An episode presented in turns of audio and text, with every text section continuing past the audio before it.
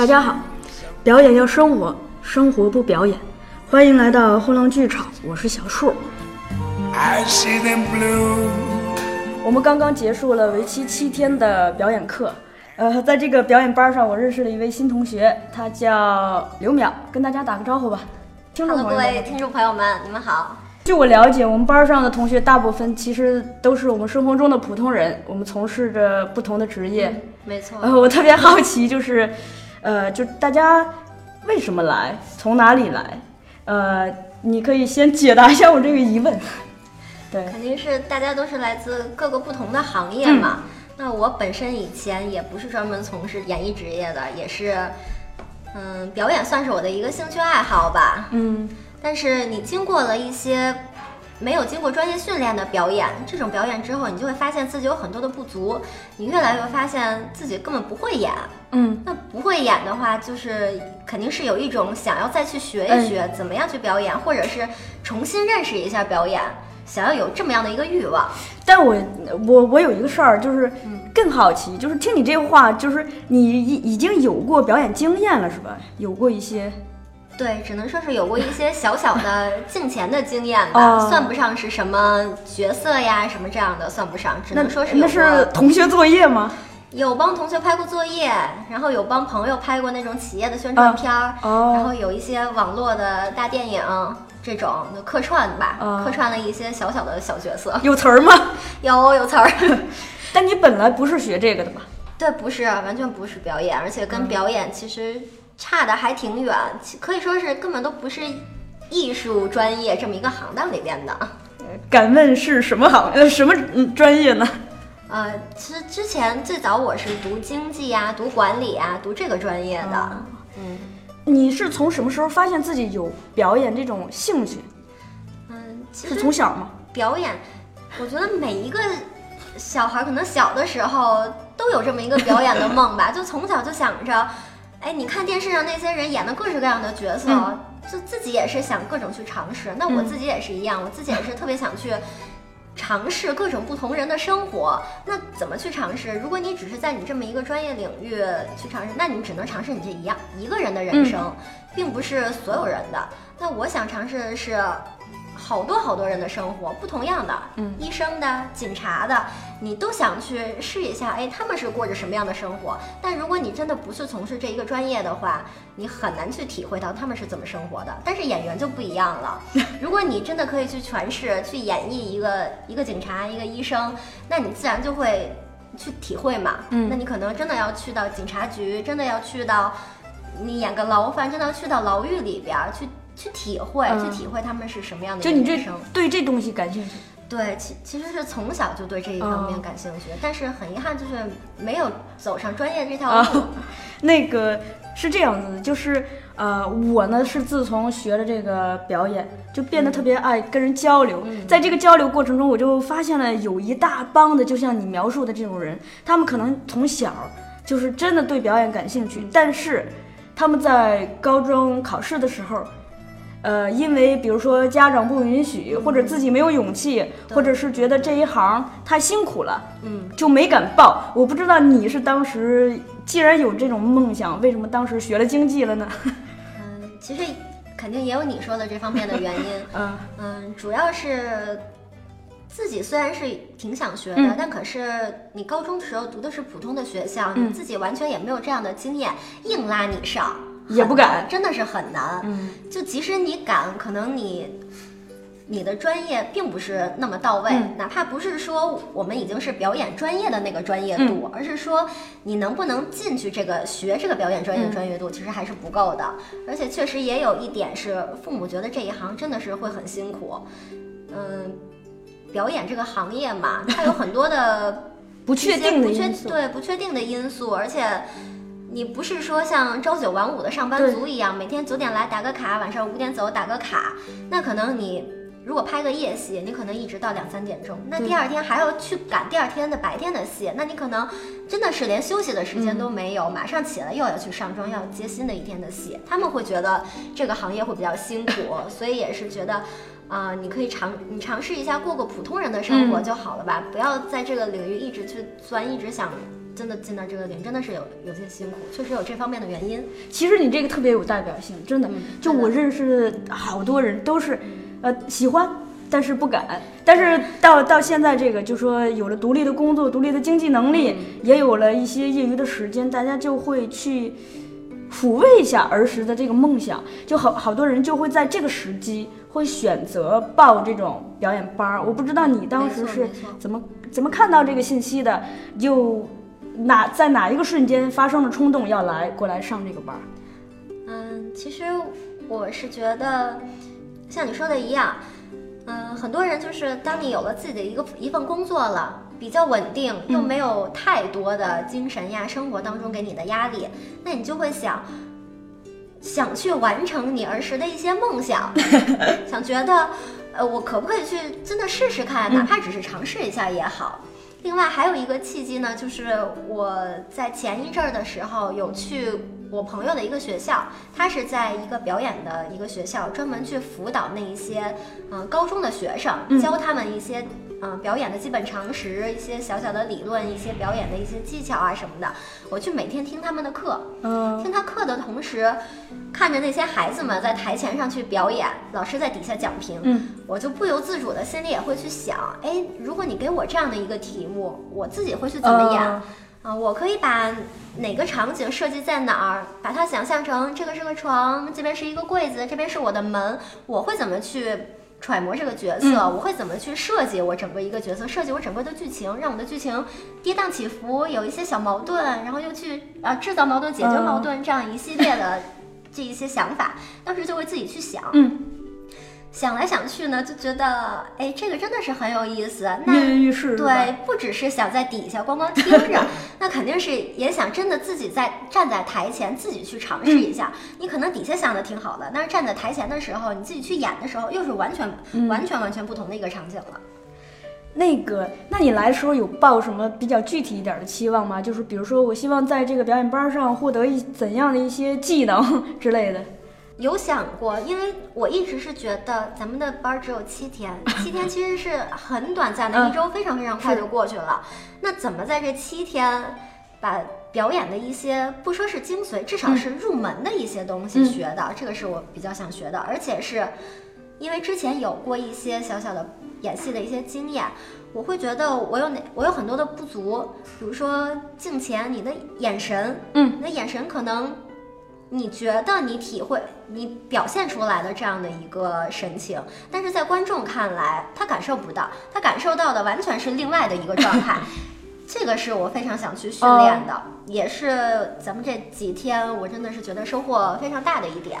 这个咱们这个镜头前表演这课有解决你这个有需求吗有非常多，而且是。通常你在跟组去演的时候，可能演完这条，导演说 OK 过了，赶快去转景，然后或者是 NG 不行，这边不行，你的状态不行，你再来演。很多时候你没有这样的一个机会再去站在监视器旁边去看你刚才演的什么样，这种机会不太多，有但是并不多。有我记得有一次我拍的时候，嗯，导演挺生气的冲过来了，说我刚看见你，觉得你笑场了。当时整个人就愣了，因为我、嗯。我觉得我好像没有呀，我我其实自己当时都不太知道我当时自己是什么样的一个表情，然后说那不行，再来一遍，那再来一遍过了，过了之后说那个转场拍下一个景了，我就再也没有机会回去看我哦。当时那个导演所谓的那个笑场的状态是什么样，再也没有机会去看了。但但是这个课就可以对课就不一样，课真的是他把你所有的一些状态都录下来了，而且是大大荧幕。大荧幕上去放 整个投影。嗯，整个班，甚至这个教室再大一点儿，咱们都可以看得到。对而且只有你的一张大脸，只能看得到你的眼睛是怎么动的，你的眼神对不对？哎，你那个嘴怎么突然动了一下？是为什么动了呀？这会儿你就会觉得，哦，原来我刚才说这话的时候，我我可能突然怎么想了一下，所以我牵扯到嘴边的这个肌肉动了一下。哎，这个肯定不行，这个不好看。那我下次的时候就会控制，学会去控制，就学会控制也是非常重要的。控制是演员一个很重要的能力嘛。对的，对的嗯。那个其实就是说我我就着你这个话啊，就是我的感受，呃，我第一次意识到，就是说镜头表前的表演跟我们在舞台上表演是有很大很大的区别的，因为就是他对你这种呃微表情对的对对。格外的放大。我们可能就是，比如说现在咔定格，咱俩都不动，在镜头上我们的睫毛呀、眉毛呀，已经可能动了无数下了，而且幅度很大，所以这个就是你自己都没觉得，我觉得我完全没有眨眼睛对，但镜头上看，哎，你的眼睛那个微闭，你的睫毛闪了，对，就是呃，特写镜头有一种格外的把咱们的表情放的巨大，而且就是在特写中，人的这种动作会变夸张。就我们可能只是正常的眨眼，但在镜头里头，那个眨眼会变无数下。对对对。所以，就我看完这个，突然觉得就是表演真的是需要学习的，就是，也说到那控制。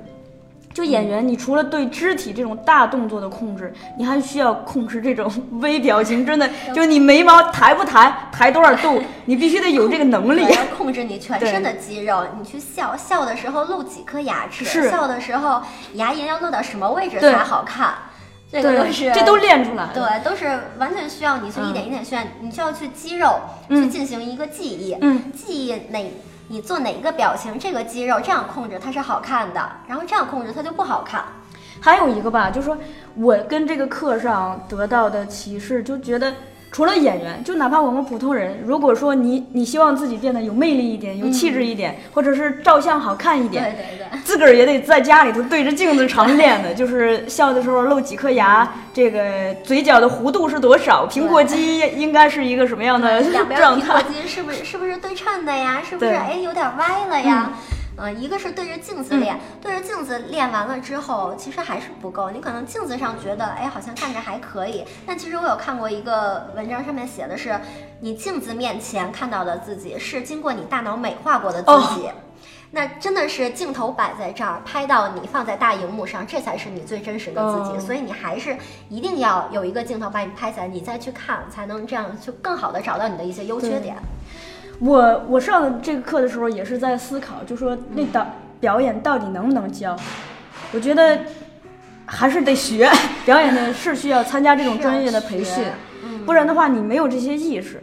另外就 顺带打一个广告，我觉得我是真心觉得，就是如果我们自己希望你平时在身边在生活中变得更自信一点，更有气质一点，更有魅力一点，不妨来参加一下，就就当是个兴趣爱好来体验，体验一下我们的表演课。即使仅仅是短短的一个星期，但是整个它的课程设置是非常紧凑的，哎。每天都会给你不同的一些训练，你哎每天都能获得到不同的知识。那个，呃你说到这不同的知识，咱们的切换一下啊，就是我我聊一下声音，因为老师就是老在说你这个声音，你对这个发声和这个台词有什么收获？嗯，真的是我的声音其实是我的一个。几乎是最大的一个弊病了，因为声音，其实我的声音是有局限性的。嗯，但是你是杨幂吗？杨幂，杨幂的声音比我可好听多了。其实，嗯，声音，一个是说你是怎么样去控制，怎么样去练，嗯嗯，主要的还是练你声音的一个可塑性。这个也是老师一直在跟我强调的，对。你一定要训练你的可塑性，因为你如果你要去真的去表演，你要扮演不同样的角色，我们不能每次都要靠后期的去给你配音，是。这样表现出来，有的时候可能情感方面来讲，配音演员，嗯，他可能有的时候并不能完全体会到你当时这样的心情，他只能是通过你的表演看，哦，我可能是这样配音就会比较更好一些，还是你自己真实的声音演出来的，这个才是一体嘛。对，声音是演员的第二张脸。对，是这样。我的第二张脸真的是长得有点过丑了，所以有你需要通过一些声音的训练，哪怕是像我们嗯每天上午会有台词课嘛，对咱们这个台词课，台词课。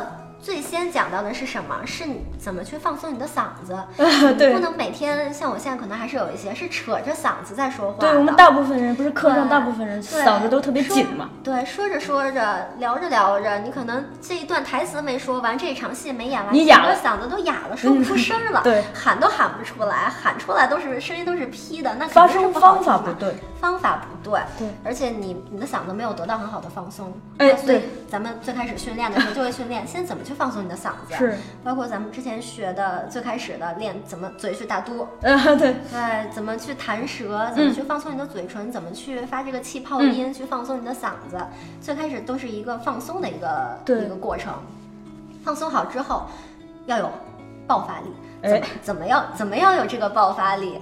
你要从你的脑后去发声。对，老师强调，对对对，我这个记得很清楚。你要感觉你的气从你的腹部这块儿出来，出来了之后往上走走走，走到你的后脑，从后脑往上顶顶顶顶到你的脑门儿，然后再下来。从鼻下来之后腔对下到鼻子，再从嘴里面出来这个声儿，这样的一系列的流程。嗯但是没有经过训练。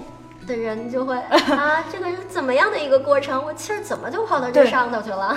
因为我们大部分人说话吧，其实是用的是自己的嗓子。对，用嗓子、用肺去来说对话。，但你发现那些歌唱家也好，嗯主持人或者演员，就是他们会懂得怎么用用气发声对。，怎么去用气，怎么去用你的腹部的力量去发声，而不是完全凭你的肺。那要经常用肺去、去去去喊、去吼、去大声的说话，那你的肺可能也 也受的伤害太大了对。，而且最近不是有那个有一个湖南卫视有一个娱乐节目叫《身临其境》嘛，就是嗯刚好在讲对，就你看那个节目，你就会发现，就是对于一个演员来说，声音太重要了对。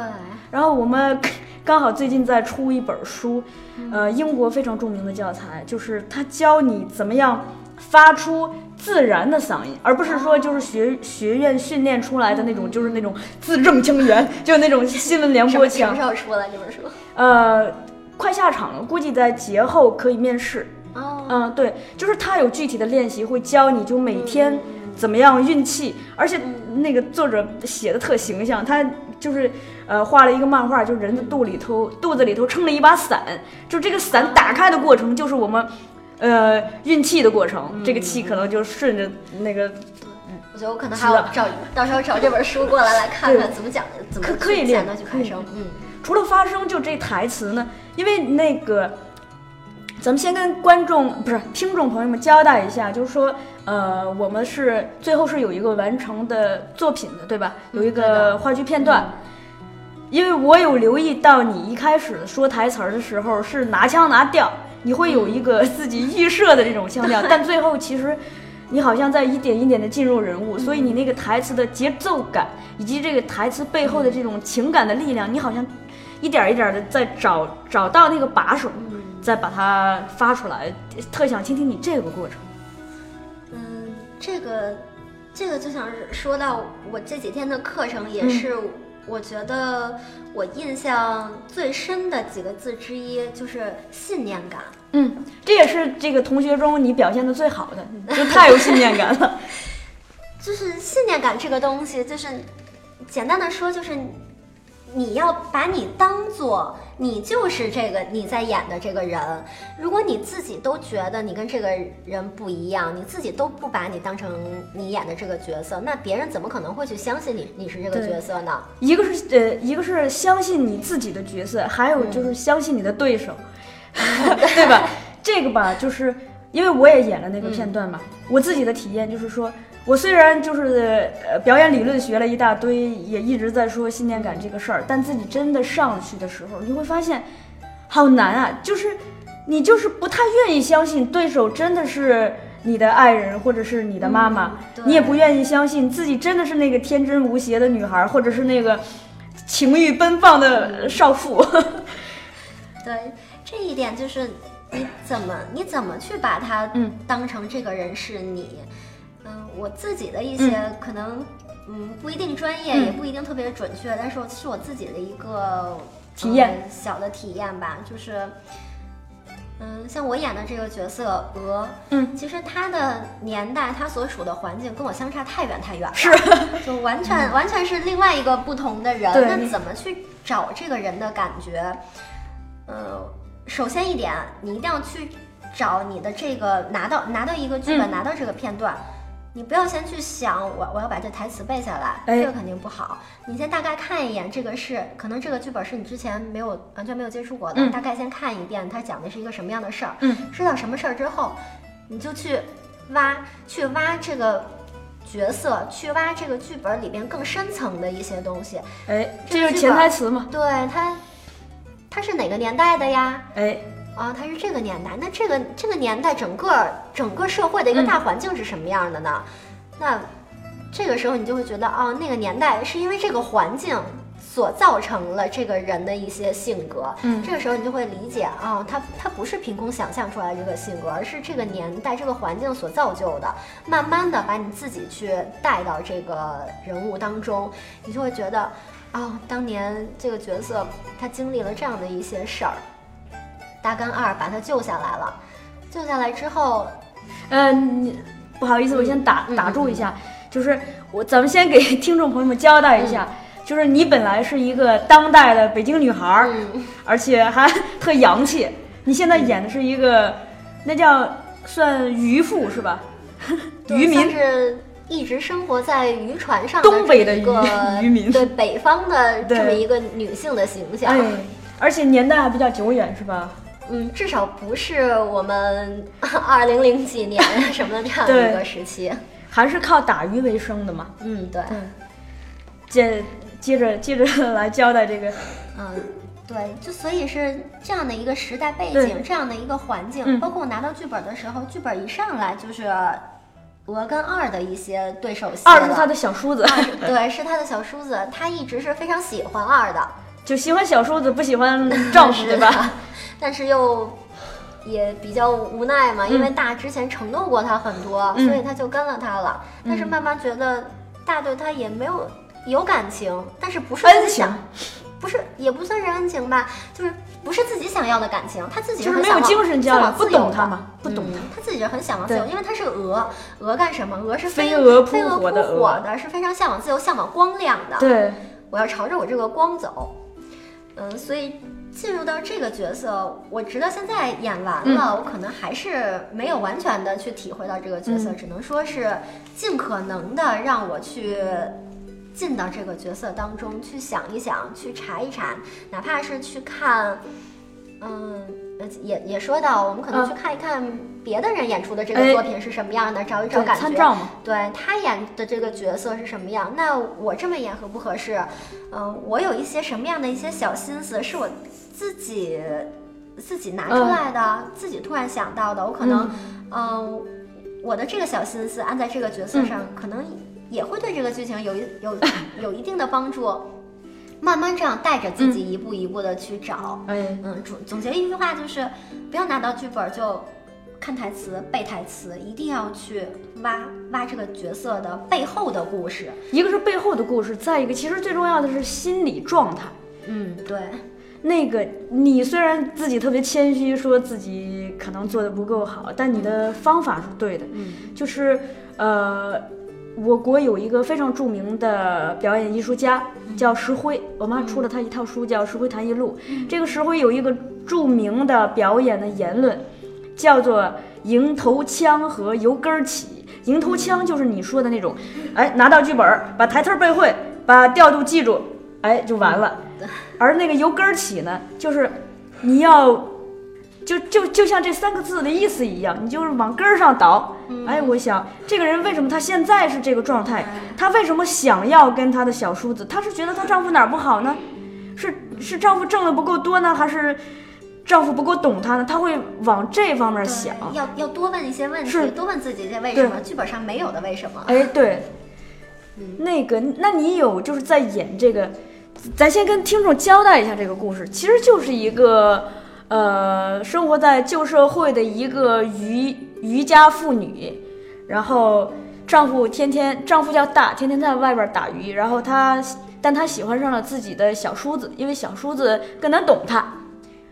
我特别好奇，就是你你在演这个鹅的过程中，有没有哪些地方是明显的意识到自己把自己的情感带入到角色身上了？就是你做了这种情绪的置换。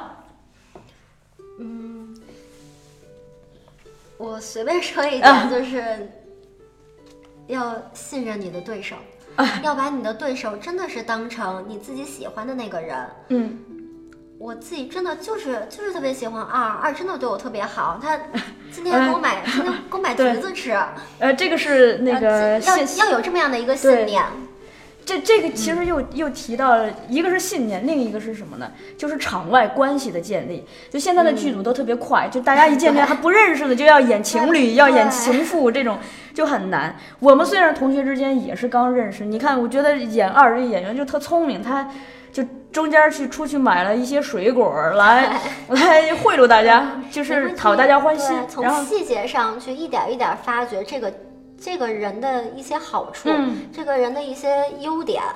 那相反，我们看大，嗯，我就会会去想，哦，哎呀，大，哎，就平时你看也也不咋对我好，就是上课大家也就随便聊聊天儿，也 也就是这样。当然，当然并不是说嗯大这个人那个生活当中我这个同学怎么样，他非嗯常好的一个同学，但是我会去。挖掘他一些小的细节的地方，可能让我会对这个他所演绎的这种人物形象和我所演绎的这个人物形象之间的一些关系，嗯。会从一些生活当中一些小细节去发现，这个可能也是会对你去揣摩这个角色、去演绎这个角色会有一些会有一定的帮助。对，呃，跟听众朋友们交代一下，就我们同学当中，刘淼是信念感最强的。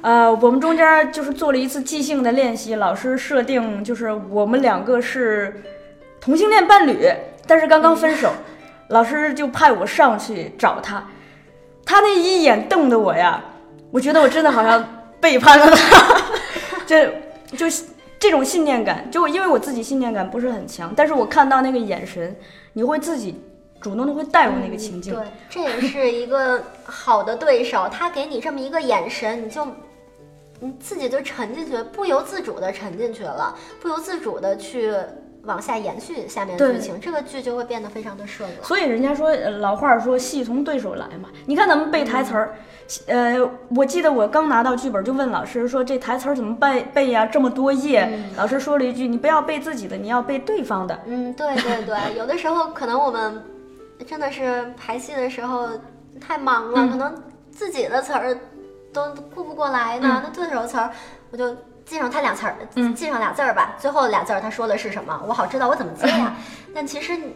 你不知道他说的完整的话，你可能不知道他当时的那个情绪是什么样的。哎那没有他的这个情绪，就引导不出来你自己的这个情绪了。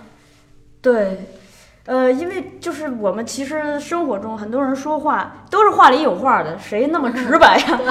对，所以内心戏都特别多呀。都得挖那些。嗯嗯，最后就是我我特别好奇，就是咱们算总结性发言吧。我好奇你在你回忆一下这七天，现在可以在脑内过小电影了，就是有有什么最大的收获，是可以就是而且你希望带着这些收获延续到你接下来的日常生活中的，有没有？嗯，首先就是你要特别的自信。嗯，不管是在生活当中哪一方面，哪怕你不是去演戏，你只是在工作，你要觉得你自己就是工作最好的那个人，最努力的一个人，对这个信念感。其实这个信念感这三个字儿，真的是我这七天整这整嗯七天下来，我自己最最崇尚的这三个词，因为没有了信念感，你就不说演戏，你生活上当中你没有信念感，你这个整个人就是塌的，立不起来。是这是能让你整个人立起来，变成真正的一个人的一个最重要的一个感觉。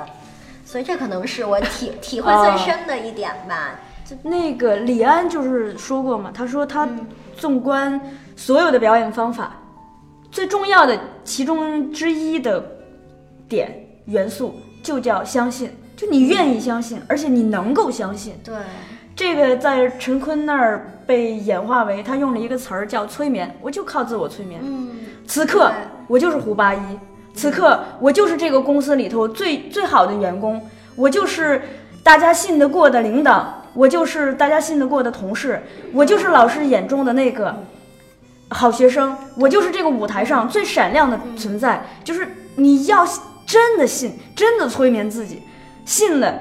好像一切你都会了，就一瞬间，就那那扇门就、那那层窗户纸就就突然捅破了，就你都会了。你台上突然会吃饭了，会说话了，会走路了，会跟你的对手交流了。你还给升华了一下，就说信念感这个事儿不不应该只存在于演戏中，还应该在生活中。更多，我觉得更多的是是要存在你的生活当中的，因为你作为一个人，不只是你戏中的人，更重要是你生活当中的一个人。生活当中的人比演戏当中人，其实我认为是要难做多的。对，恰好是我们大部分人在生活中不够对自己不够自信对，不就自信就会觉得我我行吗？我可以吗？我够吗？我可以做一个好妈妈吗？我可以做一个好的爱人吗？我可以做一个称职的老师吗？会对自己存有各种各样的疑虑，这种疑虑一个是来自外界的质疑，另一个其实最重要的还是自己内心，就是你会觉得别人质疑你其实不重要，最可怕的是你自己质疑自己，说我真的不行吗？如果真的这样，那你的信念感就用用了反方向，你就真的不行了。